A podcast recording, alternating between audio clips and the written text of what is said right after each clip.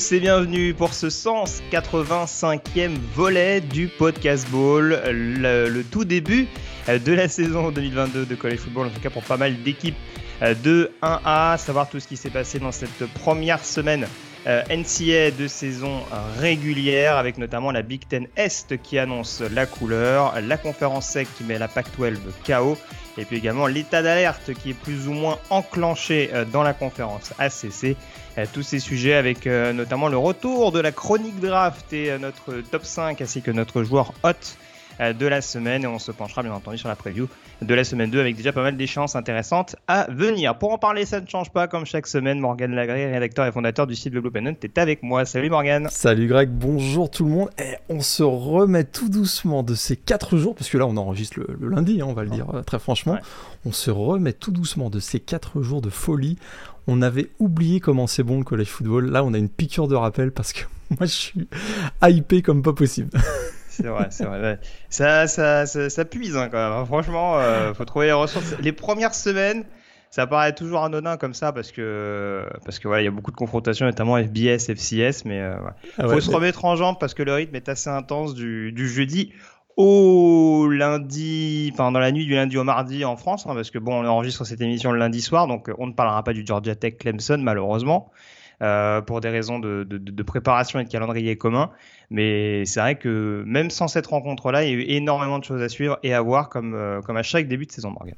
On est des vrais junkies parce que même après le match euh, LSU euh, Florida State qui était épuisant, on en redemandait une autre dose. Donc, Tout à fait.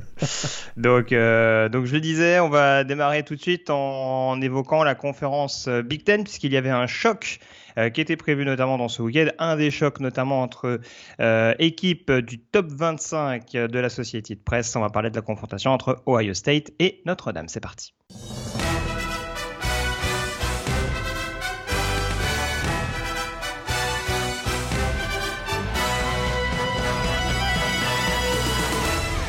Un duel attendu du côté de Columbus entre le numéro 2 et le numéro 5 au pays, euh, Morgan. Euh, et on attendait du coup de voir un petit peu le visage de cette équipe d'Ohio State, qu'on avait quand même présenté comme un gros candidat au titre national, ne serait-ce que déjà au titre de conférence Big Ten, forcément, puisque Ohio State l'est pendant depuis de nombreuses saisons. Hein, euh, rare exception à la règle la saison dernière avec le titre de Michigan. Euh, mais il y avait quand même cette petite pression autour de Ryan Day. Le head coach des Buckeyes ne s'en était pas forcément caché en conférence de presse en expliquant que voilà, il y avait aussi une, une volonté de résultat qui est extrêmement intense du côté de, du côté de l'Ohio et la réception de Notre-Dame pouvait apparaître comme un petit piège pour la Euh. première vraie saison en tant que head coach euh, de Marcus Freeman et les débuts de Tyler Buckner comme quarterback euh, des Fighting Irish. C'était donc un duel extrêmement attendu, Morgan, et ça a été d'ailleurs euh, un duel assez âpre, un duel extrêmement défensif où Notre-Dame a posé beaucoup de problèmes à, Ohio State, notamment en première mi-temps. En première mi-temps, exactement, et on se demande, on se dit même que euh, à l'issue de ce match, remporté donc 21 à 10 par Ohio State, on se dit que euh, les joueurs et les fans de Notre-Dame peuvent avoir certains regrets parce que ils ont fait une entame de match vraiment excellente. Et d'ailleurs, on a eu un petit peu peur pour la défense des Buckeyes. On sait qu'il y a eu du changement dans le coaching staff hein, du côté des Buckeyes, l'arrivée de Jim Knowles, l'ancien coordinateur défensif d'Oklahoma State. Première action, 54 yards. Sur une réception de Lorenzo Styles, on s'est dit, ouf, ça, commence mal pour les Buckeyes. Long drive, finalement, ça a été conclu à seulement avec 3 points, mais sur le drive suivant, ils ont été encore très solides, euh, les attaquants de, Notre-Dame, et euh, on s'est fait beaucoup, beaucoup de. Moi, personnellement, je me suis posé beaucoup de questions sur la, cette défense de, de, de Ohio State, parce que du côté de, de Notre-Dame, on sait qu'il y a eu beaucoup, beaucoup de changements. Nouveau quarterback, nouveau running back, des un groupe de receveurs qui a été euh, très affecté par les blessures au cours de l'intersaison. Et finalement, Notre-Dame a très, très bien démarré.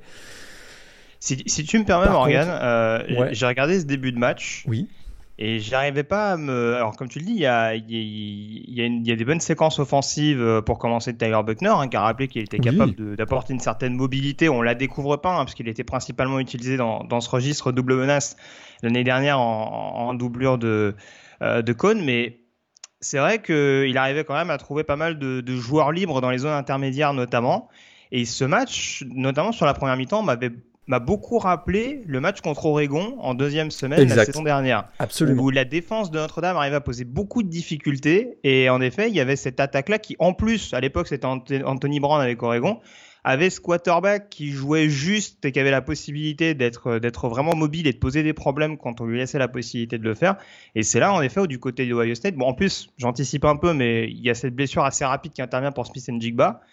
Et ouais, pour te rejoindre, c'est vrai qu'on a commencé à se dire, ah, du côté d'Ohio State, il n'y a pas des peintres en face, mais ça a l'air de coincer un petit peu, notamment, euh, enfin, enfin, ça, notamment offensivement, je trouvais quand même de mon côté. Ouais, offensivement. Alors juste pour finir avec euh, Tyler Buckner, il démarre, la, il démarre le match avec un 8 sur 8 à la passe. Il trouvait, euh, il y avait une connexion excellente avec Michael Mayer. On se, on se disait, waouh. Euh, là, ça, peut être vraiment très très intéressant pour Notre-Dame qui euh, très clairement était en mode ball, ball, control et ça fonctionnait très bien parce qu'il savait qu'il fallait réduire au maximum les opportunités de voir l'attaque de Ohio State sur le terrain.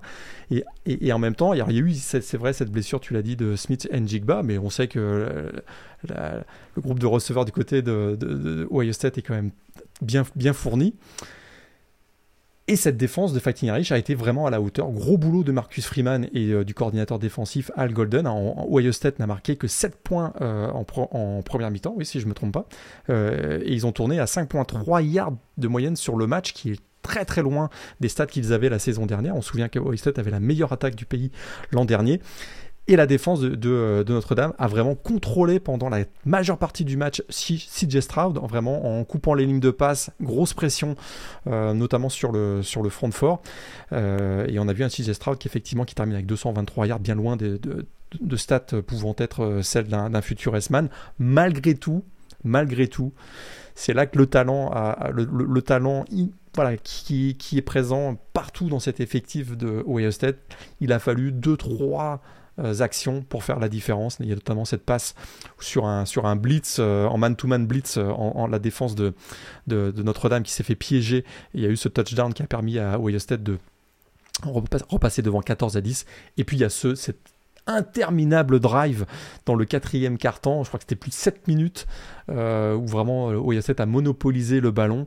Euh, et a réussi à concrétiser ce drive par un touchdown qui, qui leur a donné l'avantage 21 à 10. Mais de manière générale, on peut dire que les Fighting Irish, c'était aussi une des questions qu'on se posait, hein, avec tous les changements qu'il y avait eu, notamment sur la sideline avec la nomination, donc la promotion de Marcus Freeman au poste de head coach. Est-ce que les Fighting Irish allaient être à la hauteur de leur cinquième place à la P-Top 25 La réponse pour moi est oui, même si ça n'a pas été, euh, transcendant, notamment en attaque, à part ce début de, match dont dont on a parlé. La deuxième mi-temps a été beaucoup, beaucoup plus compliqué. Le passing game a été inexistant. Hein.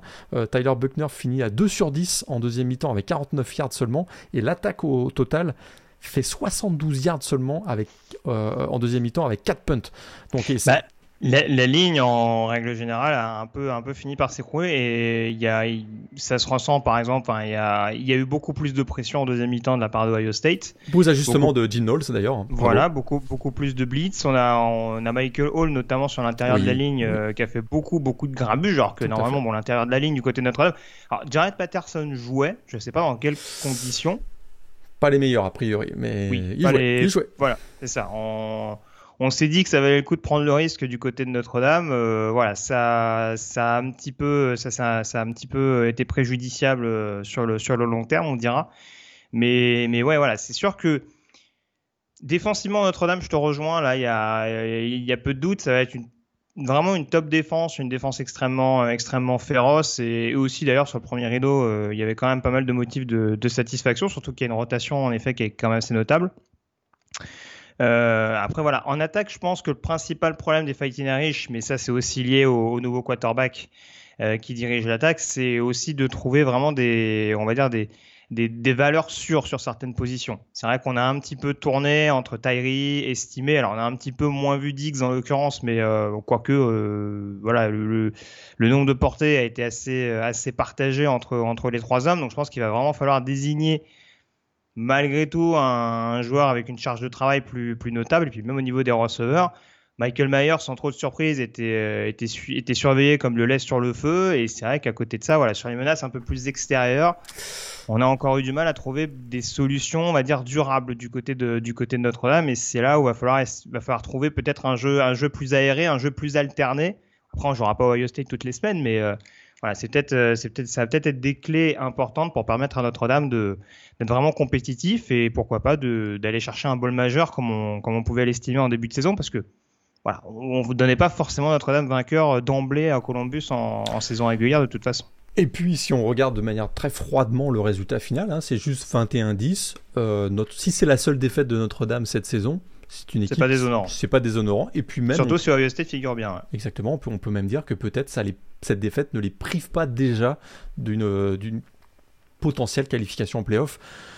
Par contre, euh, il va falloir que. Ce qui est beaucoup plus inquiétant, et je te rejoins complètement là-dessus, c'est que, dans le passing game, euh, quand tu vois que euh, ton, peut-être à part, après la passe de 54 yards vers Lorenzo Styles, ton deuxième big play, c'est sur Matt Salerno qui est un senior walk-on, ça va pas tenir comme ça toute la saison. Hein. Je, pense, je, pense, pas quoi. Donc.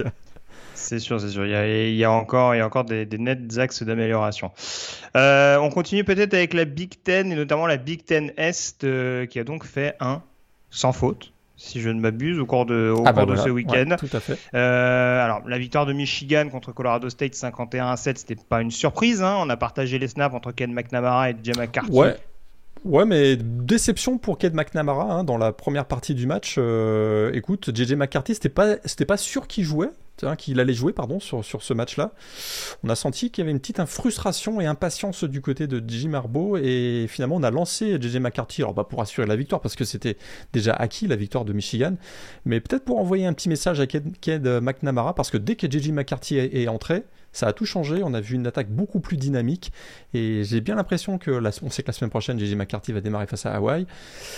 Ked McNamara, qui était quand même celui qui a apporté Michigan en playoff la saison dernière, on a quand même oublié. On sait qu'il y a eu Hassan, Haskins euh, en attaque et, euh, et, le fantastique pass rush de, Michigan qui a porté l'équipe vers les playoffs. Mais c'était Ked McNamara qui était, euh, qui était le quarterback titulaire. Donc c'était quand même une petite déception. Michigan State également qui s'est euh, imposé assez nettement contre Western Michigan 35 à 13. Ça c'était dans la nuit euh, de vendredi à samedi. Euh, Penn State qui est allé s'imposer au forceps. Ça c'était la nuit précédente du côté de, Purdue. Victoire 35 à 31. On s'attendait à un duel extrêmement épique et on n'a pas été déçu avec notamment le, le, drive de la victoire dans les dernières secondes pour, pour les Nitani Lions, avec, comme toujours hein, les points d'interrogation autour de Sean Clifford, du bon et du moins bon, avec ce pick six notamment de, Chris Jefferson qui redonne euh, la, le lead aux, Boilermakers. Et ce dernier drive, alors c'est vrai que la performance en tant que telle, la performance statistique de, de Sean Clifford est notable. Après, c'est vrai qu'il y a beaucoup de screen pass. Il a été... mais, euh, mais, en tout cas, il a emmené, il a conduit Ben State et, euh, à une victoire du côté de Purdue pour éviter justement un, un upset, puisqu'on peut quand même l'appeler comme ça, un petit peu fâcheux du côté de, West Lafayette. Moi, je résumerais, je résumerais ça plus rapidement. Il a été pourri pendant, pendant tout le match, sauf un dernier drive qui est absolument magnifique, où il, où il a, voilà, c'est aussi ça, être un clutch player, et il l'a été, il donne la victoire à son équipe 35-31. En tout cas, très bonne connexion à Aidan O'Connell, euh, Charlie Jones, si on fait une petite parenthèse. Tout à fait, Charlie euh, Jones, ancien de Iowa. Ah, peut-être qu'on en parlera plus tard. Peut-être que, ouais, ouais, ils en avaient peut-être besoin. Et ouais, je dis ça, je dis rien. Ah oui, d'accord, ok, oui, d'accord. Ok, je me suis auto-spolié. Euh, et puis du coup, les autres résultats. Alors, on a Maryland qui s'impose assez aisément contre Buffalo, également 31-10. Ça, c'est pas une sensation en soi. Et puis la Big Ten Est qui, qui a continué son 100% avec notamment la victoire d'Indiana. Euh, ça, c'était dans la nuit de vendredi à samedi. Victoire contre Illinois, 23 à 20. Euh, grosse prestation défensive des, des pour aller arracher la victoire. Euh, face à Illinois. Et puis on a également Rutgers Morgan qui s'est imposé du côté de Boston College, victoire 22-21, avec un, avec un run stop des Eagles euh, qui a pas mal souffert, notamment sur le drive de la victoire, conclu par. Euh, alors c'est non, c'est pas Monangay, c'est l'autre, c'est ah, c'est Al Shadi Salam. Al Shadi Salam, pardon. Ouais. Tu veux qu'on enchaîne? On va, on enchaîner, on enchaîne parce que le bof. Quoi. Voilà. voilà. mais voilà, plein bilan global satisfaisant donc pour la Big Ten Est. Au niveau de l'Ouest, il y a eu également quelques succès. Alors pour euh, Minnesota et Wisconsin qui s'imposent d'ailleurs sur le même score, 38 à 0 euh, contre New Mexico State et euh, Illinois State, programme de 1 double A. Et puis on, a, vu... deux pré... Vas-y. Juste, on a vu le retour de Mo Ibrahim, quand même, le running back de Minnesota, qui a inscrit deux touchdowns, je crois. Lui qui avait une grosse blessure l'année dernière, un des, un des très bons running backs au niveau national. Donc ça faisait quand même plaisir de voir son retour et de le voir inscrire ses deux touchdowns après une longue convalescence tout à fait. Et puis deux prestations un peu plus euh, préoccupantes, on va dire. C'est la victoire de Nebraska contre North Dakota, programme d'un double à 38 à 17. Alors sur le score, c'est pas infamant, mais euh, Nebraska a mis beaucoup, beaucoup, beaucoup de temps à se dépêtrer de ce, de, ce piège euh, de la part de North Dakota. Et puis Iowa, euh, voilà, t'en parlais un petit peu, l'ancienne, l'ancienne équipe de Charlie Jones. Bah, Il a fallu deux safety pour venir à bout de South Dakota State. Victoire 7 à 3 à la maison pour les Hawkeyes. Ils ont, ils, ont marqué plus de, ils ont marqué plus de points en défense qu'en attaque. ils en ont marqué 4 en, défense avec 2 safety et, 3 en attaque avec un field goal. Alors on se souvient qu'il y a quelques années, Alabama euh, était, parfois dans ce genre, mais ça finissait pas avec 7 points. Euh, mais euh, écoute, on pensait avoir touché le fond l'année dernière avec l'attaque d'Iowa. On se disait que c'était de l'histoire ancienne. Eh bien ça creuse encore. Hein ça creuse encore l'équipe de Kirk, le Kirk Ferenc, 166 yards contre. Alors oui, certes, South Dakota State, c'est un des très bons programmes de la FCS, mais quand tu punts à 10 reprises. moi, ce qui m'étonne, c'est qu'il n'est même pas sorti de Petras. Mais pour mettre qui? Padilla a été blessé? Alors, je crois pas l'avoir vu sur la. C'est une bonne question. Je crois pas l'avoir vu sur la sideline je t'avoue. Très bien, je, je, je, je le reconnais, j'ai pas, pas vu sur les depth charts. Faut dire que les depth charts, la Big Ten joue pas trop le jeu depuis le début de la saison. Non, non, non, non, non. Donc, on... pas vu. ouais, notamment, t'as vu celui de Michigan, c'était assez drôle. Oui. Euh, t'avais, ouais. Desmond Howard en défense, c'est drôle. Quoi. Mais euh, ouais, ouais, bah, après. Et puis le coordinateur offensif, c'est le, c'est le fils Ferenc, hein, donc euh, ça va peut-être pas changer tout de suite, tout de suite, hein, mais, euh, mais oui, oui, il y a quand même, euh, c'est quand même un peu préoccupant. Hein. Sauf à côté State aussi d'ailleurs, hein, parce que normalement il marque plus que 3 points sur certaines, sur certaines rencontres. Hein. Au moins la défense d'Iowa est là. Tout à fait. On va se, on va on va se rassurer comme ça, effectivement. C'est ce qu'il faut se dire. Euh, on enchaîne sur la SEC peut-être. En tout cas, les deux confrontations euh, qui étaient attendues ce week-end entre la SEC euh, et la Pac-12, avec notamment Georgia classé numéro 3 qui recevait Oregon classé numéro 11.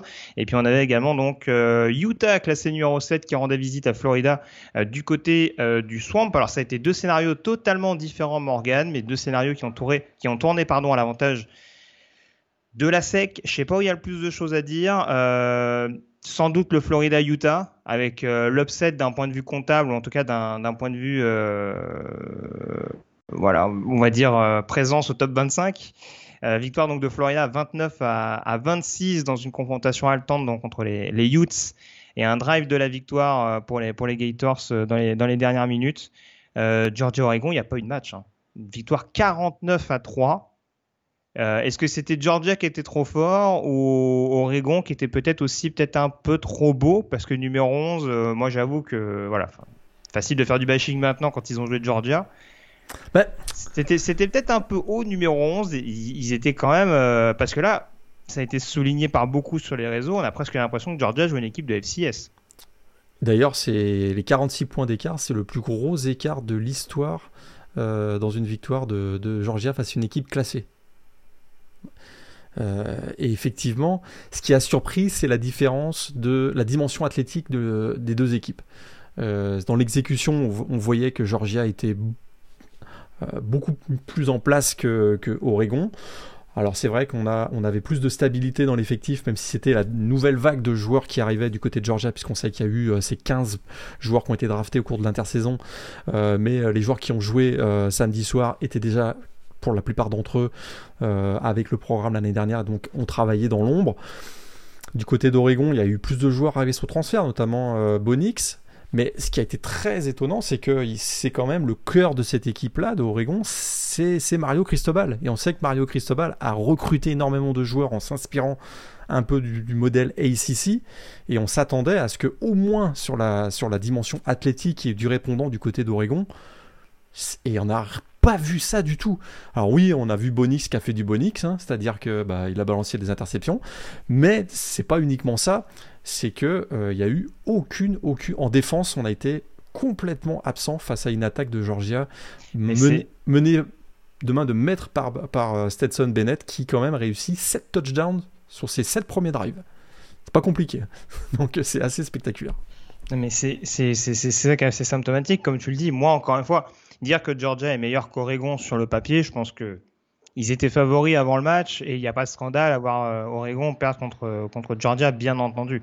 Après, c'est vrai que c'est un match qui a vraiment été à sens unique. C'est quand même assez compliqué à, admettre parce que oui, il y a eu du turnover du côté d'Oregon, mais à mon sens, il y en a presque plus en attaque qu'en défense. Euh, ils ont quand même quelques, ils ont quand même deux trois joueurs sur le front seven qui peuvent leur servir, même si, euh, même si Thibodeau est parti. Euh, quand je vois que Georgia fait 9 sur 10 sur troisième tentative, quand je vois que Stetson Bennett arrive à, à faire, alors j'exagère un peu, mais quand je vois qu'il arrive à faire du Patrick Mahomes sur le, sur le quatrième touchdown de Georgia, euh, à, avoir tout le temps pour trouver McConkey euh, dans, dans, dans, le coin de l'end Enfin, c'est quand même des choses où on se dit, euh, c'est aussi pour ça que je dis, euh, ça, ça, peut paraître encore une fois un petit peu, un petit peu sévère, un peu, un peu gratuit. Mais c'est vrai que voilà, Oregon sera une équipe à considérer dans la Pac-12 et ce match-là est à mettre hors contexte des confrontations intra-Pac-12 qui les attendent.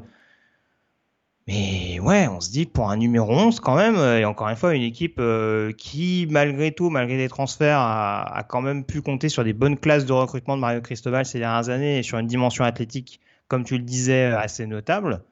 Là, c'est, enfin, il y avait deux classes d'écart et c'est, euh, quand même extrêmement, extrêmement préoccupant malgré tout pour les, euh, pour les Ducks. Encore une fois, surtout pour un, surtout quand on voit la prestation défensive et le background qui est censé avoir Dan Lenning. exact t'es quand même censé avoir au moins que Bonix mette du temps à s'acclimater, à trouver les automatismes avec, avec les joueurs autour de lui. Ça, je, veux bien l'entendre, il n'y a pas de souci.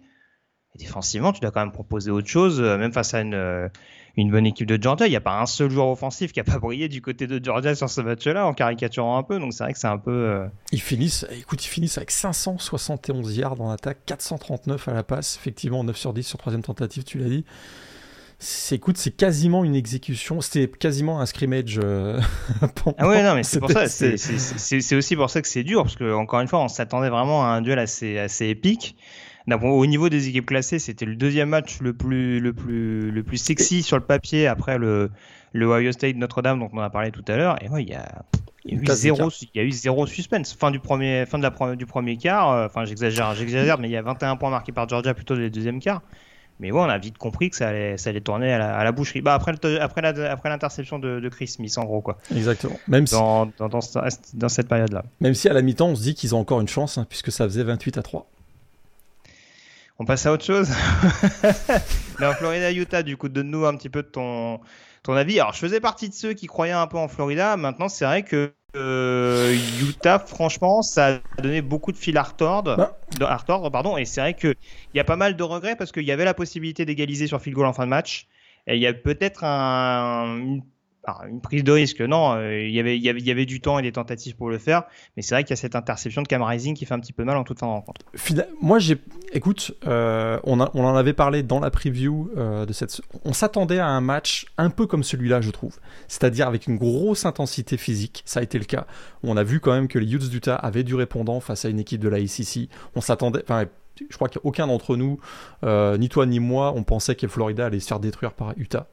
On savait qu'il allait y avoir du répondant parce qu'athlétiquement, c'est des joueurs qui ont du répondant. Florida, c'était dans l'exécution et on savait aussi que très probablement euh, une des clés du match, c'était la performance de Anthony Richardson. Et très clairement, une star aînée du côté de Florida. Il a été au rendez-vous. Il avait quand même grosse pression. Il termine avec 4 touchdowns, si je ne me trompe pas, euh, ce, match. 3 touchdowns au sol. 3 touchdowns au sol, pardon. euh, oui, c'est ça. Et, une conversion à, 2 points sur, sur, une passe. Et euh, il a été vraiment étincelant. Il a donné le tempo à son attaque. Il a donné, il a euh, porté son équipe. Il a redonné confiance à son équipe. On se demande d'ailleurs pourquoi Dan Mullen ne le, ne le faisait pas jouer l'année dernière, puisqu'on sait qu'il était déjà là. Et, malgré tout, Utah a bien répondu. Euh, c'est une équipe qui a beaucoup de seniors. On, sait que c'est une équipe qui est très bien coachée par Cal Whittingham et ils ont eu ce dernier drive qui aurait pu être celui de la victoire finalement. Aujourd'hui, on parle beaucoup de la victoire des Gators, mais euh, euh, Cameron Rising a réussi à ramener son équipe dans la red zone des Gators et sans cette interception du, linebacker dont j'ai oublié le nom, c'est Amari Burnett. Amari pardon. peut-être que cette équipe aurait réussi à remporter un match serré, un petit peu comme on l'avait peut-être euh, annoncé euh, pendant la preview. Donc ça a été vraiment voilà, une très belle soirée euh, du côté du Swamp, un très très bon match de college football. Utah ressort battu. Est-ce que si Utah gagne tous ses matchs d'ici la fin de la saison, est-ce que ce match-là va leur coûter une place en playoff? Trop tôt pour le dire évidemment. Oui, oui, c'est vrai que c'est toujours la même chose pour l'instant. Tout ce qu'on peut dire, c'est voilà, si Florida fait un bon parcours et que Utah se reprend, mais c'est vrai qu'il va se passer énormément de choses. Rien que, la, rien que le week-end prochain, on a un Florida Kentucky par exemple qui pourrait rabattre pas mal de, cartes. Mais euh, voilà, ça ça conditionne pas pour rejoindre ce que tu dis, euh, ce qui va devenir de, la saison du Utah où ça s'est passé à très peu de choses. De toute façon, ce, match-là, il est assez symptomatique, c'est-à-dire que voilà, les linebackers de Florida ont été la l'ombre, la face ombre et lumière du match. Euh, avec, avec du coup énormément de difficultés à, à, plaquer efficacement ou en tout cas à mettre le grappin sur, sur Brand Quitty, le, le tight end de Utah qui a vraiment, qui a vraiment joué un gros gros rôle euh, dans l'attaque des Utes, mais malgré tout, euh, voilà, ils arrivent à faire les, des jeux décisifs, notamment cette interception de Burnett sur le, sur le, sur le dernier drive adverse. Et Tavion Thomas, le running back de Utah, qui a été encore très spectaculaire. Hein. C'est vraiment, voilà, il finit avec 23 portées, 115 yards, euh, un touchdown il est vraiment vraiment il porte aussi c'est voilà il est, il est, il est le complément parfait du, du jeu aérien et il sera très précieux tout au long de la saison. Ça s'est pas joué à, grand chose pour euh, Utah pour repartir du swamp qui était quand même c'était un déplacement euh, très périlleux dans un, environnement très hostile. Euh, Utah a, eu du répondant. Malheureusement, ils repartent avec une défaite, mais bravo Billy Napier pour son premier match. Hein. C'est écoute, Bell, lui qui arrive de Louisiana Lafayette, c'était pas forcément gagné pour lui de remporter ce match face à une équipe du top 10. Et écoute, il a, il a réussi à, à l'emporter. Bravo lui. Tout à fait. Deux autres résultats notables dans la SEC, c'est la victoire d'Arkansas contre Cincinnati entre deux équipes classées. Euh, victoire 31 à 24. Et puis on a également un succès. Alors celui-là aussi, il est passé un peu inaperçu par rapport à Nebraska. Euh, Kentucky qui a quand même dû s'employer contre Miami Ohio, victoire 37 à 13, mais il a quand même fallu marquer, euh, enfin à la mi-temps en tout cas, c'était pas aussi euh, c'était pas aussi net en faveur des, des Cats. Donc euh, Kentucky qui s'impose, mais qui doit encore peut-être un peu plus rassurer euh, offensivement. Je le disais, il y a un match contre Florida notamment qui arrive, qui arrive bientôt. C'est la, Chris Rodriguez dépendance. Hein. lui qui est actuellement suspendu, il n'a pas joué ce match. ils ont vraiment beaucoup, beaucoup souffert et on voit que Will Levis a été plus en difficulté que d'habitude et finalement ils s'en sortent sur un, sur un touchdown de 100 yards de, de Barion Brown sur, sur le kick-off de la deuxième mi-temps et juste derrière il y a aussi un, un fumble recovery de Kindron Smith. Donc c'est là que le match a basculé, mais effectivement, ils ont été mis plus en difficulté. Et je crois que la semaine prochaine, il y a Kentucky, Florida. Tout à fait. Tout à fait, ouais, ça va être, ça va être assez épique. Et ouais. si Florida épingle deux équipes classées de suite, euh, attention, mais bon, on aura le temps d'y revenir euh, un peu plus tard dans, dans, dans l'émission. Euh, après, il y a beaucoup de résultats assez nets en faveur des programmes de la SEC. Tennessee qui bat Ball State, Missouri qui bat Louisiana Tech, Alabama qui déroule contre Utah State, un victoire 55 à 0 avec notamment un, joli petit sprint de Bryce Young et 5 touchdowns à la passe. Euh, il y, a même un TD à la course, il me semble, pour, euh, pour lui. Ils mettent quand même, euh, quand même 55-0 contre le champion de la Montana West, si je ne me trompe pas. Tout à fait, ouais. c'est quand même assez, assez incroyable, quoi. Ouais, c'est dire ce que vaut Yukon, par exemple. Attention, hein, parce que Yukon s'est accroché la semaine dernière. Hein. Et, Yukon a gagné cette semaine. Tout à fait. Jim Mora Effect. On n'aura peut-être pas le temps d'en parler, c'est dommage, hein, mais c'est pour ça que je le place maintenant. C'était signalé, voilà. Et victoire également d'Ole Miss, Mississippi State, Texas A&M. Ça passe aussi pour Auburn, 42 à 16, avec notamment euh, deux plaquages pour Jeffrey Mba sur son premier match sous les couleurs des, des, Tigers et deux touchdowns à la course également de Tank Bixby euh, du côté de cette attaque d'Auburn qui jouait donc contre Mercer, programme de 1 double A. Euh, c'est au niveau de la SEC qu'on enchaîne avec notre troisième chapitre et justement ça nous permet de faire la petite transition avec euh, l'ACC. Alors on va parler de Florida State LSU dans quelques secondes Morgan. Euh, on va quand même parler des nouvelles qui sont peut-être un peu moins bonnes du côté de l'ACC parce que euh, on n'a pas été totalement rassuré. Alors c'était déjà pas totalement le cas la saison dernière, mais on n'a pas été totalement rassuré par le contenu de cette semaine et pour cause. On parlait de la défaite tout à l'heure de Boston College contre Rutgers à domicile. On a eu cette défaite, euh, vraiment ce sabordage en règle euh, de Virginia Tech, euh, malgré une bonne fiche de stats aussi pour Wilfried Penney, le defensive tackle français, des Hokies défaite du côté d'Old Dominion 20 à 17. Va falloir qu'ils arrêtent d'aller jouer là-bas d'ailleurs parce que il me semble que la dernière fois c'était pas très très bien passé pour pour. Ouais, ils avaient perdu en, 2000, en 2018 effectivement et d'ailleurs Old Dominion n'a que deux victoires contre des équipes du Power 5 c'est à chaque fois qu'on devient Geniatech. Voilà, ça c'est, ça c'est pas mal. Euh, et puis on a également les deux voisins, NC State et North Carolina, qui se sont imposés tous les deux dans des scénarios pour le moins ubuesques. Euh, victoire d'NC State 21-20 avec notamment un extra point et un field goal manqué du kicker adverse. Et North Carolina qui s'impose 63 à 61 à, Appalachian State avec notamment, je crois, deux, deux conversions à deux points manquées par les, par les Mountaineers en fin de match. ce match euh, Appalachian State, North ah, Carolina, c'est le match à revoir. Il est fabuleux. En 3 touchdowns en 28 secondes. Ah bah, en 21 secondes, pardon. Ah, j'ai quelques stats à, te donner sur ce match-là, tu vas te marrer, mais, mais euh, on est rassuré que Jen Chizik ait, pris la défense en main, la défense des Tarils en main. Parce, parce que. La, la tâche sera ardue. Hein. Ah, écoute, les deux équipes ont laissé filer des avances de plus de 10 points chacune. Euh, menait 21 à 7, puis ensuite UNC a inscrit 21 points d'affilée, même 34 points d'affilée, puisqu'il menait 41-21. Hein. North Carolina menait 41 à 21. App State a mis un 27-7 à UNC pour égaliser à 49-49. Euh, Appalachian State a marqué 40 points dans le quatrième quart-temps. Je, répète, hein. Appalachian State a marqué 40 points dans le quatrième quart-temps, mais a perdu. C'est juste insensé. Euh, Chase Bryce a réussi 4 touchdowns dans le quatrième quart-temps, 62 points combinés dans le quatrième quart-temps. C'est à un point seulement du record NCA. Et même au total, on a donc 63 à 61 pour euh, Appalachian State et tu as, donné les, conditions de la fin de match avec les, deux euh, conversions à deux points manqués. Mais 164 points au total c'est plus que, le point, que les points combinés du dernier match de basket entre les deux équipes, qui avait fini à 70-50. Enfin, c'est juste euh, absolument hallucinant. Et UNC euh, a même réussi à marquer un, touchdown sur un, un retour d'un sidekick. D'ailleurs, euh, Bryson Nesbitt aurait dû couvrir le ballon plutôt que de courir dans la end zone, parce qu'il a redonné le ballon à, Bryce, à Chase Bryce pour, pour un touchdown qui a malheureusement pas été converti à deux points. Enfin, c'est juste absolument hallucinant ce mais, match. Mais, pour, le coup, pour le coup, State fait des cadeaux aussi, hein, parce que avant ah bah ce fameux qui est du coup euh, récupéré par North Carolina pour le touchdown que tu mentionnais, App State peut égaliser au pied. Hein.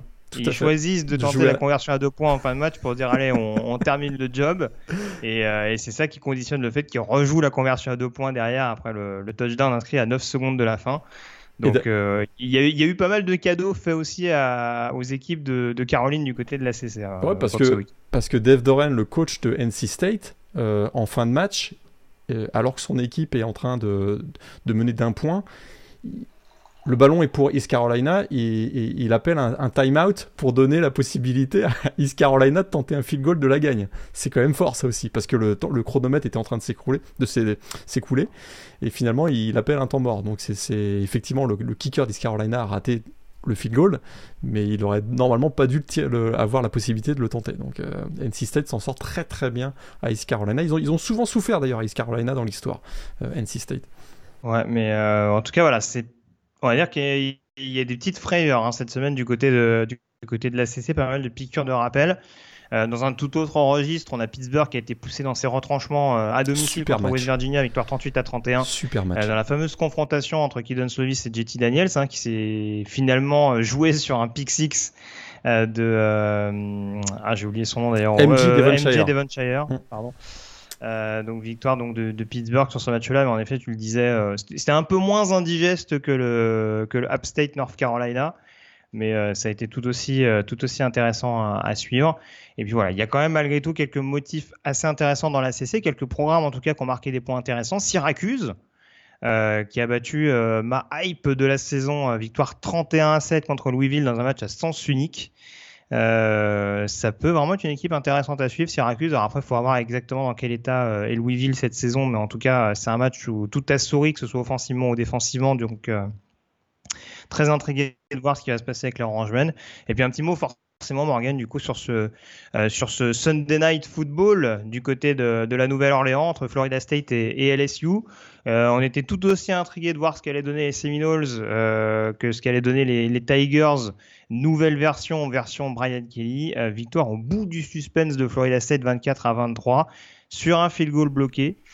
Euh, c'est un résultat malgré tout logique, malgré le scénario un petit peu, euh, un petit peu, un petit peu folklorique, pardon. Oui, sur une conversion euh, de touchdown bloquée finalement.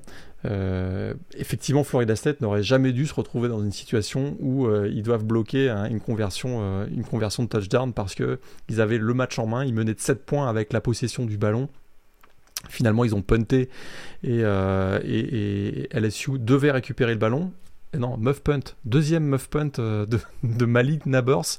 Donc Florida State récupère la possession du ballon euh, donc à 1 minute 20 de la fin à peu près. Fumble sur la, ligne. Donc là, sur un, jeu très controversé. Est-ce que, Greg, tu ferais un pitch euh, pour une course à une minute de la fin alors que tu es en, possession du, ballon et que tu joues la gagne? Pas sûr. Euh, un bon vieux euh, halfback lead, ça, ça aurait été parfait.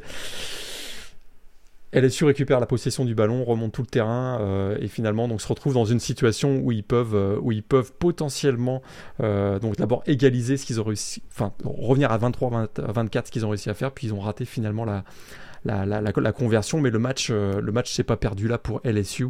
Ils ont été dominés complètement sur la ligne de scrimmage, euh, ce qui est étonnant parce que on pensait que ben, Florida State avait encore beaucoup de choses à, prouver dans ce secteur de jeu. On a découvert un joueur qu'on annonçait très impressionnant, Jared Verse, l'ancien de Albany. Bah écoute, il a fait le show, il a dominé littéralement Will Campbell et Cam Wire, les deux tackles.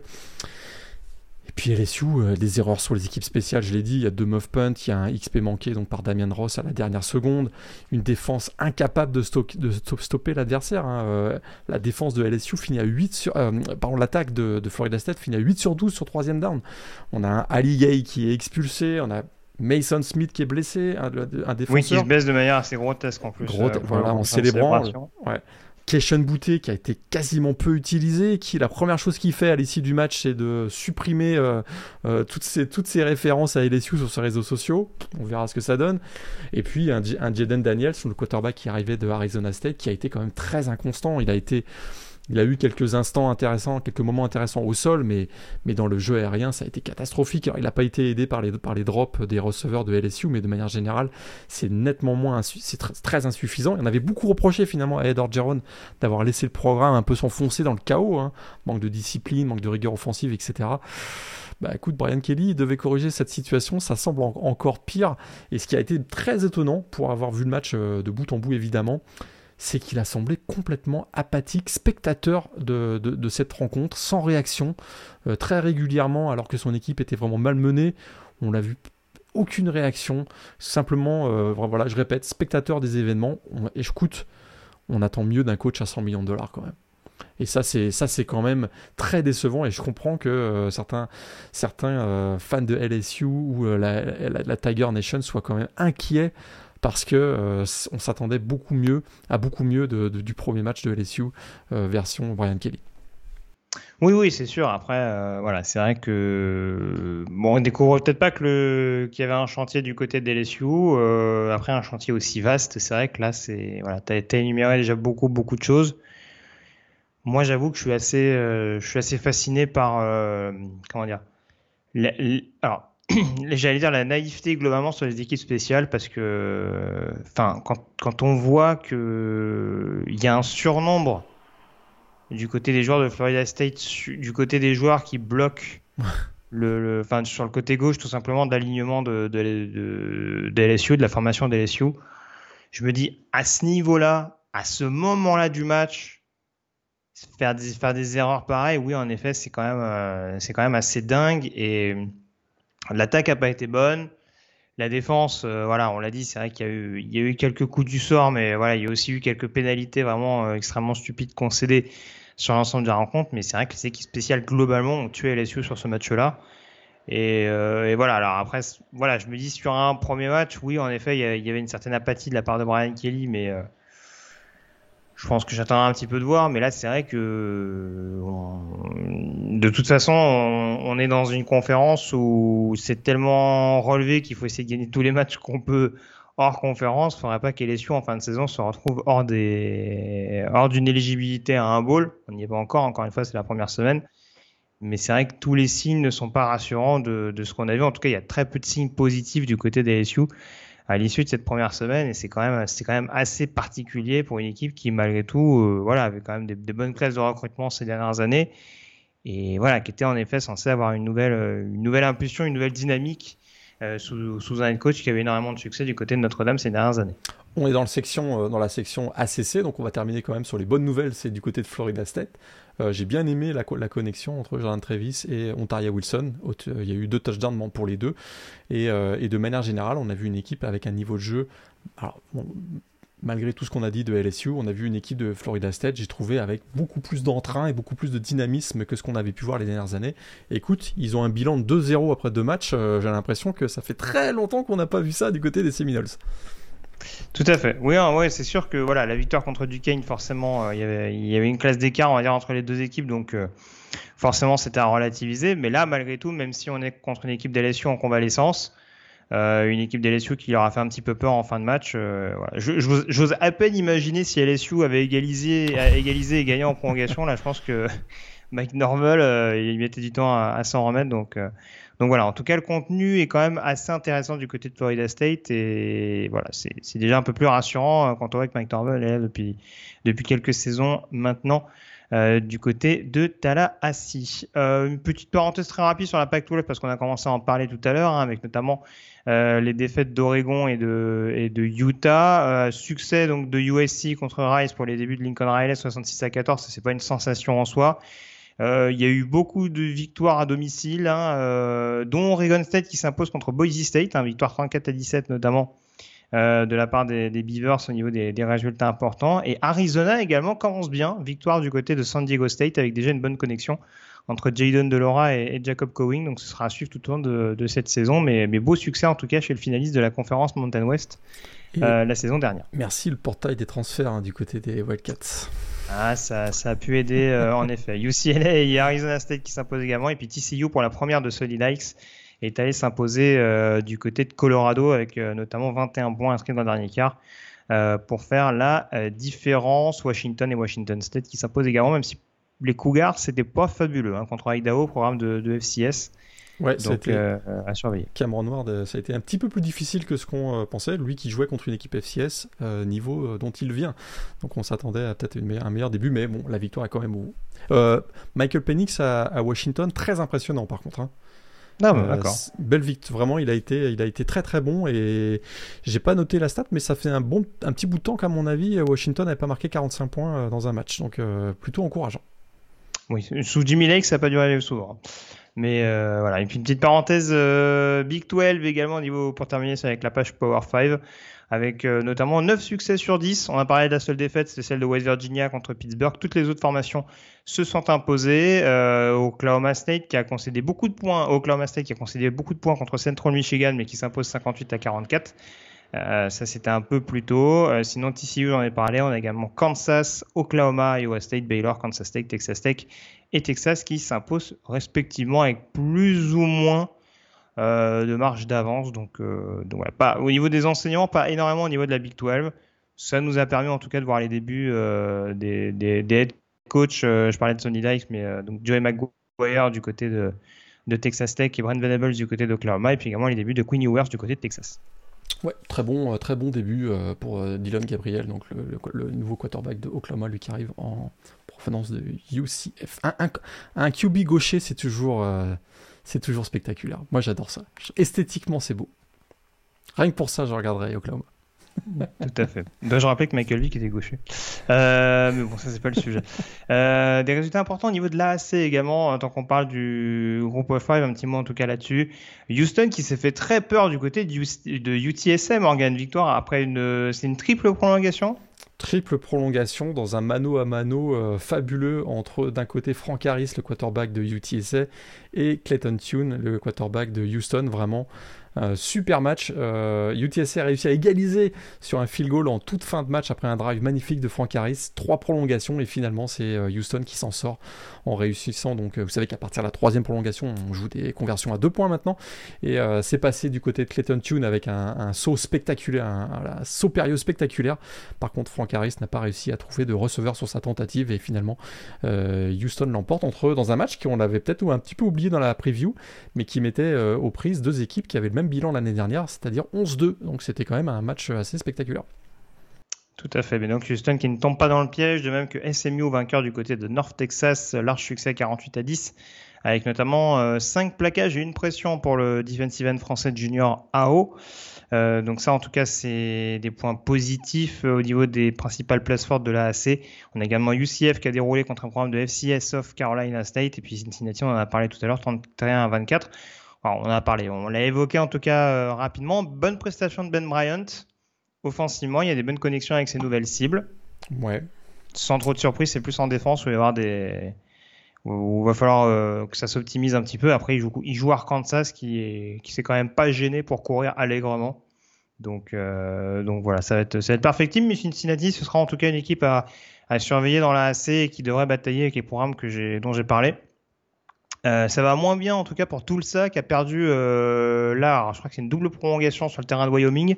C'était un peu le, le chess show de ball entre, entre Craig Ball et, et, Philippe Montgomery. Donc victoire de Wyoming 40 à 37 contre Tulsa. Et puis on a Navy également. Alors on, on imaginait qu'il pouvait au moins bien figurer contre les Blue Hens euh, de Delaware que Nenny, euh, défaite 14 à 7 des Midshipmen.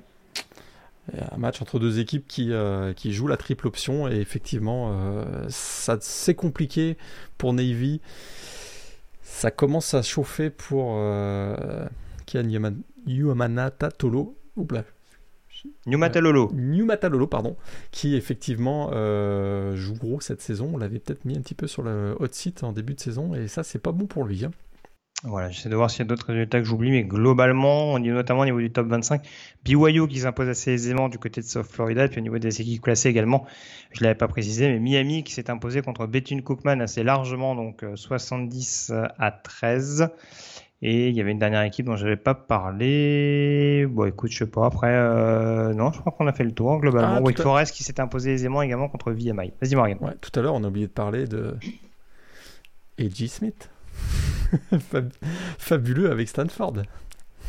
Bah, j'en ai parlé rapidement, mon petit, un petit peu. Euh. mon petit chouchou de la saison, le fils de Emmett, qui a été euh, fabuleux, notamment qui a réussi, je crois, une course de plus de 70 yards euh, dans cette rencontre. Je ferme la parenthèse. Très bien. Contre l'ogre Colgate. Dans les dents. Voilà, c'est ça. Je suis désolé, j'ai plus son nom, mais voilà. On le salue, notre camarade sur Twitter. qui nous a bien fait rire. Voilà, mais en effet, on l'a jamais fait dans l'histoire. et au niveau des programmes indépendants, je ne l'ai pas dit, Liberty qui s'est fait très peur et qui s'impose du côté de Southern Miss 29 à 27.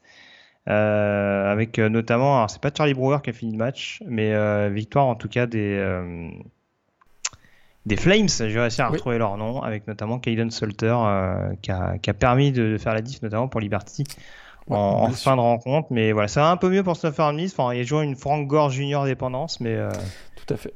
Ça, ça posait quand même un peu de problème aux Flames. Charlie Brewer qui devrait manquer plusieurs semaines d'ailleurs, le quarterback de, de, Liberty. Très mauvaise nouvelle pour les Flames. Tout à fait. Ton top 3 de la semaine, Morgan? Ah, bah la Appalachian State, euh, North Carolina, obligatoire. Absolument obligatoire. J'ai beaucoup aimé, écoute, le match du jeudi soir aussi entre Pittsburgh et West Virginia, avec beaucoup d'intensité évidemment. Euh, la backyard brawl, donc une grosse ambiance dans les tribunes, mais euh, l'intensité a été à, la, même hauteur sur le terrain. Et puis ça se termine avec un fameux Pit Six. Euh, mais écoute, belle victoire de, Pittsburgh, mais à revoir. Et puis malgré tout, revoir le LSU Florida State quand même, avec cette fin de match épique, c'est à revoir dans une grosse ambiance euh, du côté de, du Superdome de la Nouvelle-Orléans. Tout à fait. Florida Utah était pas mal. Bon après faut aimer l'option. Oui, tout à fait. Ouais, aussi. Il y a eu tellement faut de bons l'option parce que ça on l'a pas dit, mais euh, Anthony Richardson, euh, ouais ça va pas. Voilà c'est. C'est ouais ouais voilà bon, bon bref c'est c'est du style de jeu c'est du ah, style de jeu qui qu'il faut aimer voilà moi, moi l'option je suis moyennement fan mais bon après alors moi, ça, ça va empêcher le match d'être de qualité, très clairement. tu as, dû, as dû probablement voir ça sur certains de, certains commentateurs mentionnaient Anthony Richardson et Vince Young dans la même phrase. Ah bon? Maintenant, ça commence, ça commence. ah bah écoute, ça m'étonne pas tant que ça. Et puis oui non, globalement, voilà. Ne regardez surtout pas le Charlotte William and Mary qui a tué un peu plus ma hype de cette saison pour Charlotte. Ouais, euh, j'insiste pas, mais là, je pense que c'est mort pour toi, ça. ah, on sait jamais. Écoute, je, garde espoir. Je... Utah m'a bah, montré l'année dernière que voilà, sur un rush en fin de saison, on sait jamais, mais là, ouais, c'est assez mal barré. Bah, euh. C'est vrai que la... une saison, c'est long, et ça risque d'être long pour Charlotte, effectivement. C'est ça. oui, oui, là, euh, là ils, peuvent, ils, peuvent remonter comme ils peuvent encore s'enfoncer. C'est ça qui est un peu problématique. et voilà. Et on l'a pas dit aussi, victoire de James Madison dans la Sunbelt contre Middle Tennessee. belle petite fessée, 44 à 7. 6 touchdowns euh, pour Todd Santayo, le, le, quarterback. Et écoute, ils sont prêts. Ils sont prêts pour leur ascension dans la euh, FBS. Victoire 44 à 7. Magnifique victoire de James Madison pour son premier match au niveau FBS. On a fait le tour, on passe à présent au top 5 de la draft.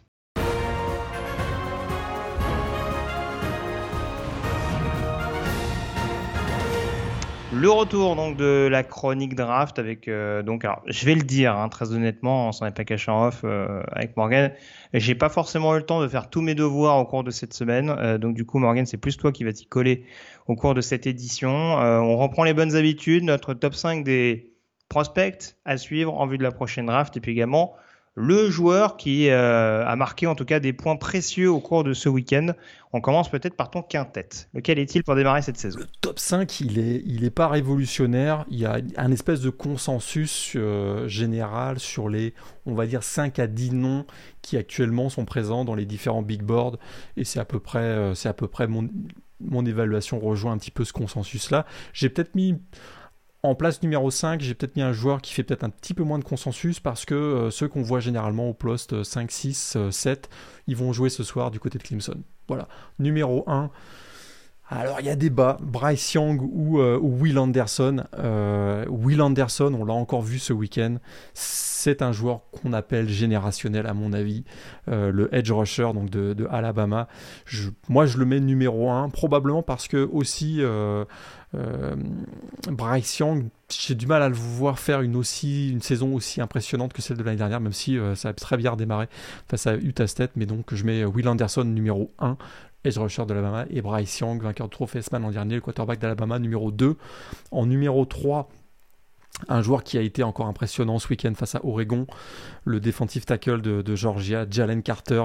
Écoute, il avait été dans l'ombre des, grands noms l'année dernière, même si en fin de saison, beaucoup disaient que c'était peut-être lui, euh, il était peut-être meilleur que Jordan Davis.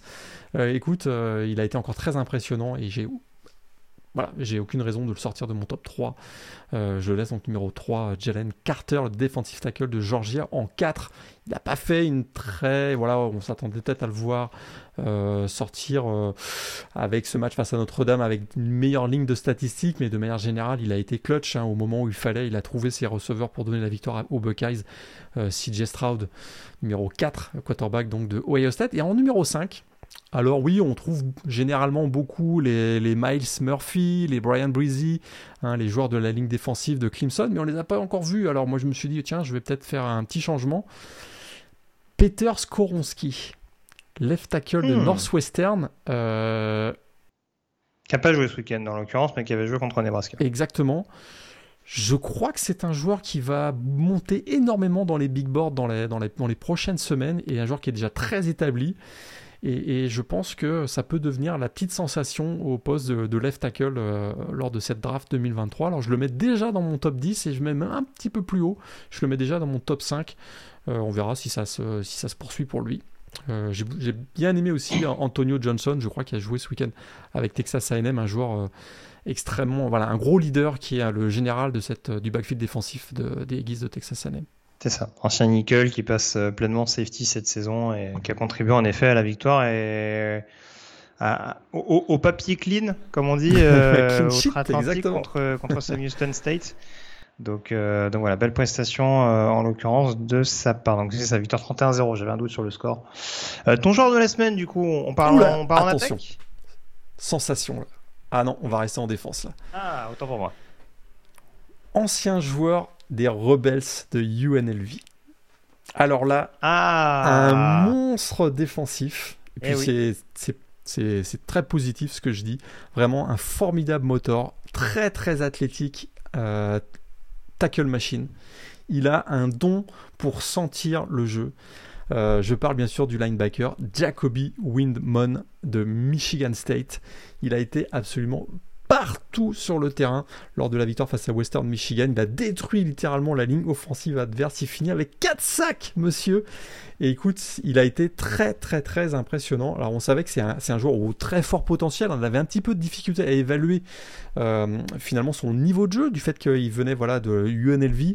Euh, là, il a, vraiment franchi un cap avec, euh, en, conservant son niveau de jeu. Plus que ça, je crois qu'il va devenir le vrai leader de la défense de Michigan State. Et encore une fois, Mel Tucker a, démontré que il est le king du portail euh, des transferts avec cet ajout dans, dans la défense des Spartans qui, à mon avis, pourrait être crucial lorsque les matchs intra-conférences dans la Big Ten vont commencer dans quelques semaines. Ouais, c'est sûr. Là, on, sait en tout cas pourquoi Michigan State s'est battu pour l'arracher à Penn State, qui était également intéressé pour, euh, pour le faire venir en provenance de, de Las Vegas. Mais c'est un gros, gros potentiel et ouais, il a vraiment écœuré, euh, que ce soit sur le, sur la, au niveau de la pression et du run-stop, il a vraiment écœuré l'attaque de, de, Western Michigan. Donc euh, voilà. Si ça peut permettre en effet à la défense de Michigan State de, de monter encore d'un cran cette saison, parce qu'on sait que c'était un petit peu le bémol, notamment sur les lignes arrière la saison dernière euh, ça peut leur permettre de monter d'un cran cette saison, ce ne sera pas une mauvaise chose pour le programme Distancing. On a fait le tour, on peut donc s'intéresser désormais à la preview de cette deuxième semaine.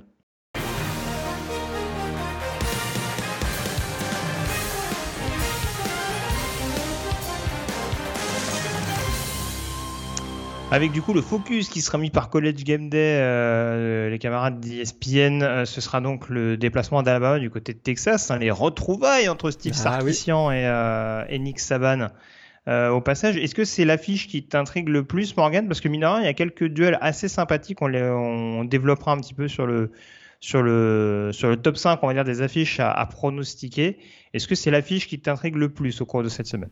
Bah, c'est sûr que c'est un match mythique, voilà, deux programmes euh, mythiques. Encore une fois, Texas, Alabama, c'est, voilà, des sons, des programmes de légende. Donc, euh, et en même temps, voilà, il y a euh, cet, cet intérêt supplémentaire des retrouvailles entre Steve Sarkisian, qui était le coordinateur offensif d'Alabama lors du dernier titre, face à Nick Saban, euh, Nick Saban qui se met à perdre face à, ses anciens assistants, hein, défaite contre Jimbo Fisher, défaite contre euh, Kirby Smart, on se dit que ben c'est la bonne pour Steve Sarkisian. Queen Ewers, hein, vraiment voilà, qui a eu des débuts plutôt satisfaisants. On a beaucoup, on beaucoup ri du fait qu'il ait lancé une interception sur sa deuxième passe sous le maillot des Longhorns, mais le match, son match euh, de, de ce week-end en général a été plutôt bien accompli.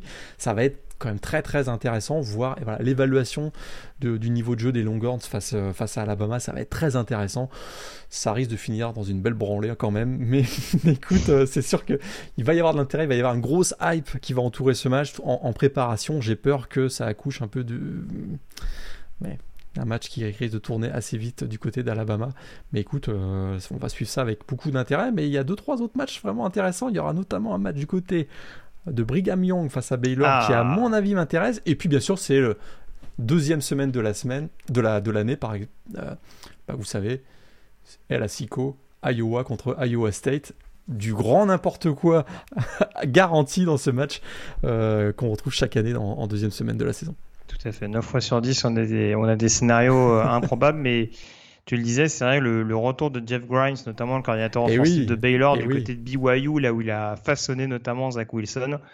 Euh, ça va être, euh, ça peut être quelque chose d'assez intéressant euh, à suivre. Parce qu'on n'en parle pas de Brigham Young, mais écoute, ils ont été impressionnants ce week-end du côté de South Florida. Une victoire face à une équipe du top 10, parce que à l'heure où on enregistre ce, cette émission, Baylor est toujours dans le top 10. On verra le, classement AP Top 25 qui va sortir mardi midi si je me trompe bien, si je me trompe pas. Ça peut être euh, une victoire très intéressante pour Brigham Young et cette équipe dont on ne parle pas beaucoup. Imagine qu'en fin de saison ils finissent 12-0, nos amis de Brigham Young.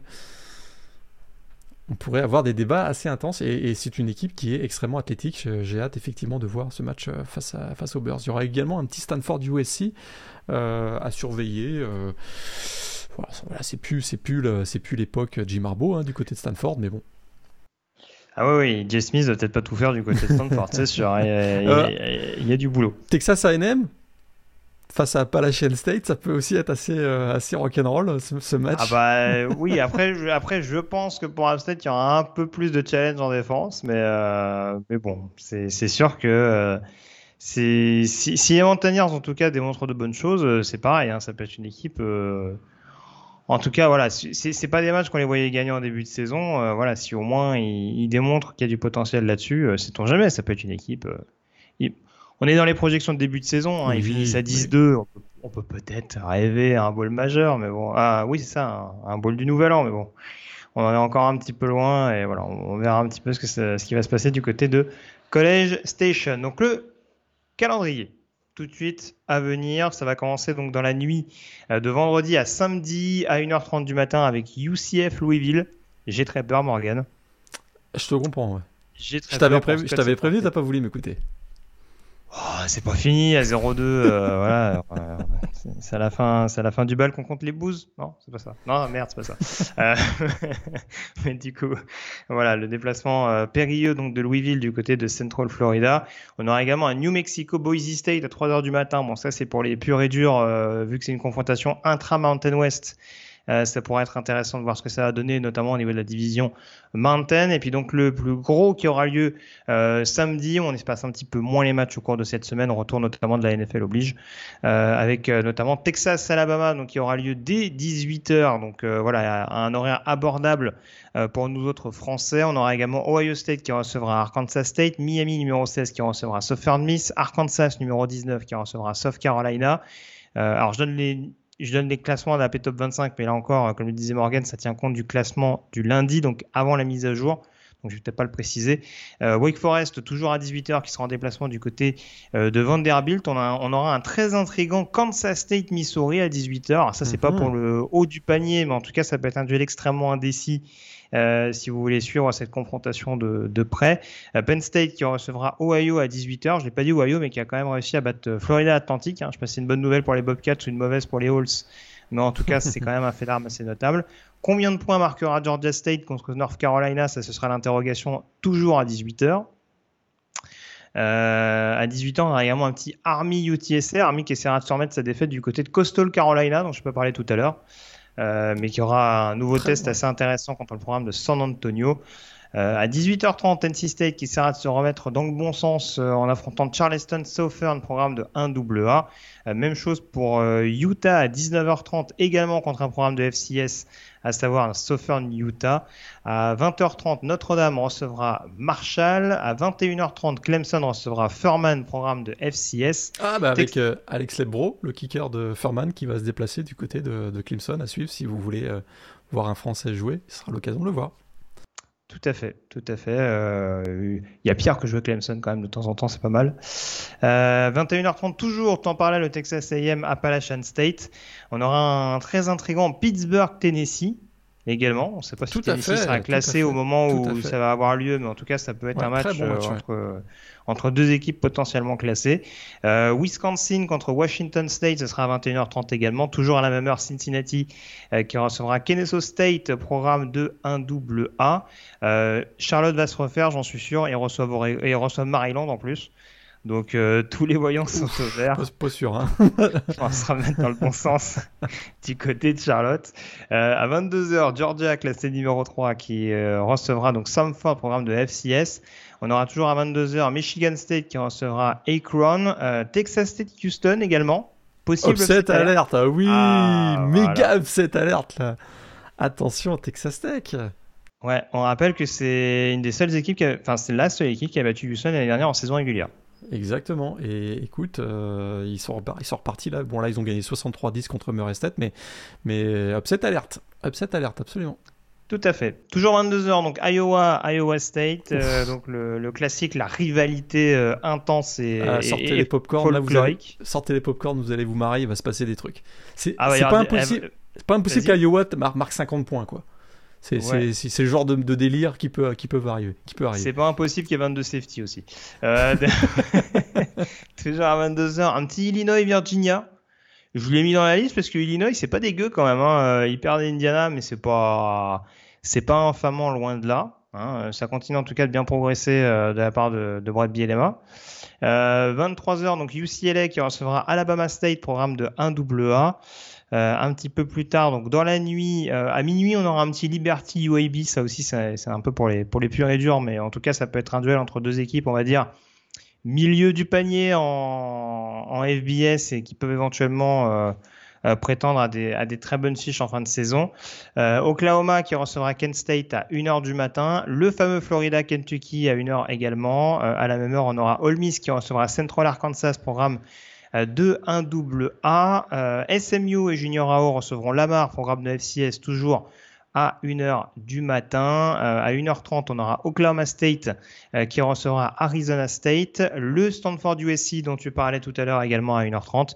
LSU qui tentera de se reprendre en affrontant Southern, programme de FCS. Michigan à 2h qui recevra Hawaii. Euh, on aura un Virginia Tech, Boston College également, grosse confrontation intra-ACC entre deux équipes qui doivent se remettre euh, d'un échec assez cuisant au cours de ce week-end. Et puis à 2h30, Oregon qui recevra Eastern Washington, programme de 1AA, et le fameux BYU Baylor prévu à, à 4h15 du matin. J'aurais même pu parler du Fresno State, Oregon State à 4h30, voire du Arizona Mississippi State à 5h, où ça va? Lancer des ballons, messieurs. A priori, Arizona, Mississippi State, ça devrait être assez rock'n'roll. Ah, si, vous levez tôt, si vous vous levez tôt dimanche matin, ah ouais. à mon avis, euh, si vous aimez pas le jeu au sol, il y a moyen que. Ah, il y a moyen de se marrer dans ce match, effectivement. Ah bah là, ouais, à mon avis, il y a 150 passes pour les deux QB. Moi, je vous l'annonce. Hein. Donc, euh, donc voilà, ça peut être intéressant à suivre pour bien finir cette deuxième semaine de saison régulière. Euh, les pronostics, du coup, Morgan, on commence avec le match numéro 1, Pittsburgh-Tennessee, du coup. Moi, j'y vais avec Tennessee. Anton Hooker, euh, attention. Hein. Euh, j'ai bien aimé la défense de Pittsburgh dans les moments mais cruciaux du dernier match. Face... Allez, je vais avec Tennessee aussi. Désolé de te suivre. du coup, du coup, upset alert. Désolé de me suivre. Mais du coup, il n'y a rien d'infamant là-dedans, Morgan. du coup, du coup, upset alert. euh, match numéro 2, bah, le fameux Iowa, Iowa State, du coup. Vers qui on va? Moi, je reste quand même du côté d'Iowa, mais c'est moche. Hein, 3-2. 3-2 pour Iowa. euh, ouais, je sais pas, je sais pas. Iowa State, ils, sont un peu... ils jouaient qui euh, Stéphane et Faustine ce week-end? J'ai oublié déjà le ouais, Il y a eu un bon match de euh, Xavier Hutchinson, si je me trompe pas. C'est Sophie Missouri State, pardon. Non, Iowa. C'est pas très important. Mais Iowa, mais oui. Ça, ça, va finir 13 à, 13 à 10, un truc comme ça. Ou ouais, 52 à 48, puisque c'est le El Asico. Oui, de toute façon, vont, je, je, pense qu'Iowa va se remettre principalement à la, à la défense pour, euh, pour gagner, hein, mais bon. Ça, ça, ça sera peut-être pas extrêmement, extrêmement, extrêmement fabuleux euh, à suivre. Le match numéro 3, du coup, Florida-Kentucky. Je crois que le soufflet va retomber. je, moi, je vois Kentucky gagner. Et, Et ben moi, je mets un, moi, je mets un upset alert. Florida, ok, cool, cool. Parce que, parce que comme je dit tout à l'heure, euh, Kentucky contre Miami, Ohio, euh, hmm. Hmm.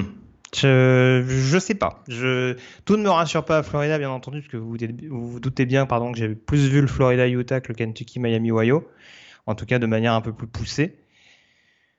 Mais ouais, ouais, je, je me dis, je me dis franchement, tu tapes Utah à la maison, t'as moyen quand même de, de taper Kentucky, même si ça reste une confrontation intra-conférence, donc forcément euh, avec un enjeu tout particulier. Je, je vois ouais, bien Florida le... réussir, réussir un, un, deuxième coup de suite. Le risque de, de, se voir déjà arriver, de se voir déjà trop beau du côté de Florida. Euh, c'est possible aussi. D'oublier qu'il faut travailler dans ces gros matchs de la SEC Est face à Kentucky qui a régulièrement fait tomber Florida et une équipe de Kentucky qui effectivement a pas forcément réussi son premier match et qui se dit euh, on, a, on a du travail à faire et qui va peut-être arriver mieux préparé que Florida sur ce match-là. Donc, euh, puis historiquement, Kentucky a fait chier Florida. Je vois, bien, je vois bien Kentucky gagner. Ça s'entend. Euh, match numéro 4, du coup, on va s'en débarrasser tout de suite parce que je pense qu'en vrai, il n'y a pas d'upset alert. Texas Alabama. Alabama. Alabama pour moi également. Ça va faire mal à mon avis, mais bon. Écoute, on, coup... on espère qu'on va avoir un match serré. Hein. C'est vrai que quel que soit le vainqueur, oui, on espère qu'on va oui, avoir un match serré. J'y crois pas trop. J'y crois pas. Mais c'est ça, en fait, en fait on, pourrait être dans un scénario un peu à la Florida-Alabama de la saison dernière, où on voyait pas vraiment Alabama perdre à Florida, où Florida a fait chier Alabama, où Florida a perdu contre Alabama avant de s'écrouler. Alors c'est pas le destin qu'on souhaite à Texas, mais voilà, c'est sur un match, on va dire que ça peut être une équipe en déplacement qui peut poser des problèmes à Alabama, qui a a la faculté pour le faire. Mais c'est vrai que c'est difficilement envisageable de voir Alabama perdre contre Texas. Si Queen Ewers bat Alabama, alors là, d'abord Texas is back, ce sera sûr. Ah bah là, c'est, là c'est même plus à Wagon, là c'est. Ah bah là, euh, faut ouvrir un aéroport. donc, euh, donc oui, oui, en effet, ça, ça montrait en, ça montrait en flèche. On, on est d'accord là-dessus. Dernier match du coup, le BYU Baylor alors. BYU. Il est chiant celui-là. Hein. BYU. Hmm. Écoute, je me demande si ce sera pas le big game de la semaine. C'est vraiment super intéressant. Jaren Hall contre euh, Blake Chapin, les deux quarterbacks, puis euh, deux équipes qui jouent très athlétiques, très dynamiques, euh, voilà, très créatifs aussi offensivement les, du côté des, deux, côté des deux attaques. Donc, mais bah, petit avantage à, l'équipe qui joue à domicile. Bah, déjà fait notable, alors encore une fois c'est à contextualiser parce qu'il y avait encore la mise à jour de la P Top 25 a priori, alors à mon avis, Florida sera dans le top 25, mais ce sera sûrement un des seuls matchs entre équipes classées cette semaine. Euh, ce BYU à Baylor. Ah, peut-être le Kentucky. Ouais, Kentucky, Florida, tu, tu, le disais. Sûrement le Florida, Kentucky. Euh, après, je sais pas si Texas il le mettrait dans le top 25, mais en tout cas, on va pas en avoir beaucoup cette semaine. Officiellement, lundi, il y en a qu'un seul, c'est celui-là. Donc je te rejoins là-dessus. Euh. Je pense qu'ESPN va faire marcher les téléphones pour qu'on s'arrange pour que Texas soit classé tu sais, tu vois ce que je veux dire. Oui, oui, bien sûr. Euh, donc BYO pour toi. Euh, j'avoue que cette dixième place de Baylor me paraît boursouflée à la P-Top 25, mais euh, c'est quand même une équipe qui peut poser des problèmes à Brigham champion de Big 12. J'irai avec BYU quand même. BYU, ouais. BYU également de mon côté. Voilà en tout cas ce qu'on pouvait dire sur cette première semaine de saison régulière. Je te remercie en tout cas Morgan d'avoir été en ma compagnie. On se retrouve donc dans une semaine euh, pour euh, évoquer les matchs dont on vient de parler il y a quelques secondes. A priori, on aura une nouvelle euh, chronique en préparation. Ah oui, il faut pas trop le dire. Faudra être fidèle au poste. Ça, c'est un bon teasing, ça Ouais, ça se... il est malin, il est malin. Ah, on essaye un peu. l'anguille. Euh, bah, merci encore Morgan et puis euh, restez bien connectés sur webopenen.com pour avoir toutes les informations euh, liées à l'actualité du collège football. Et puis bah donc quant à nous, on se retrouve très vite pour continuer de débriefer cette actualité NCAA. Et puis on n'oublie pas, on n'a pas trop parlé. Enfin, tu veux peut-être en dire un petit mot, peut-être rapidement Morgan pour finir cette émission parce que c'est vrai que on est resté un petit peu sur l'actualité de la semaine. un petit mot justement sur les sur les playoffs à 12 je vais faire une petite parenthèse là-dessus? Ouais, effectivement, on a eu le board of managers. Alors, vous savez qu'il y a ça, ça marche avec euh, plusieurs euh, strates euh, hiérarchiques, on va dire, du côté du College Football Playoff, mais on va dire que les, les, les, grands penseurs du College Football Playoff ont, ont voté à l'unanimité pour le concept des playoffs à 12, ça a été voté vendredi dernier. Maintenant, euh, la mise en application et l'implémentation euh, n'est plus du ressort des grands penseurs, mais de ceux qui gèrent la logistique, c'est-à-dire les commissaires des différentes euh, conférences, plus Notre-Dame. Là, il y a différents, il y a encore différents, il reste encore quelques points à, régler. Hein. Le quel, va être le format, le, principe a priori, ce serait les six meilleurs champions de conférence plus les six autres, euh, voilà, les six, équipes suivantes dans, le top 12 national. Est-ce que ça va démarrer? A priori, ça va démarrer dès 2020, ah, en 2026, mais euh, on espère qu'on va trouver un accord, notamment sur les droits TV, sur euh, comment on va intégrer le Rose Bowl dans ces, dans ces playoffs pour que ça démarre dès 2024 ou 2025. encore voilà, quelques petits points logistiques à régler, mais a priori, on devrait, c'est sûr, avoir des playoffs à 12 à partir de 2026, peut-être dès 2024, dès 2025. Peut-être qu'on pourra faire une, euh, un petit débat à ce sujet. Euh, j'ai quelques réserves euh, à ce sujet-là. Je suis pas sûr qu'on aurait vécu la même, le même week-end, par exemple, qu'on a vécu euh, voilà, ce, cette fin de semaine, lors de cette première, dans cette week one, si on avait eu des playoffs à 12. Peut-être qu'on en reparlerait. Tout à fait. Bah écoute, on se garde un petit débat. Hein, c'est pas, pas interdit de, de, faire des petits des petits sujets euh, un petit peu, un petit peu, euh, j'allais dire annexes, voire même parallèles plutôt. Euh, donc, euh, nous, on regarde la possibilité de voir un peu comment ça, ça va évoluer, de se poser la question par, exemple, par exemple, des playoffs à 12, hein, une défaite comme celle qu'a qu eu Notre-Dame et Oregon ce week-end, bon, c'est pas bien grave. Ah bah c'est sûr que bah déjà, pas bien grave. voilà, déjà quand on est passé à 4, on l'a dit, hein, il y avait peu d'équipes euh, avec deux défaites qui pouvaient prétendre à des, play, à des playoffs. Euh, ça, peut, ça peut très vite changer et on sera pas loin d'avoir peut-être des équipes à deux, voire trois défaites en playoffs. Hein. Très probablement.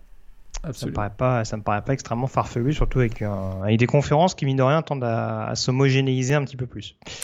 Euh, on aura le temps d'en reparler en tout cas. Merci encore Morgan. Et puis on se retrouve très vite donc pour une nouvelle émission du podcast Ball. Salut à tous. Salut à tous.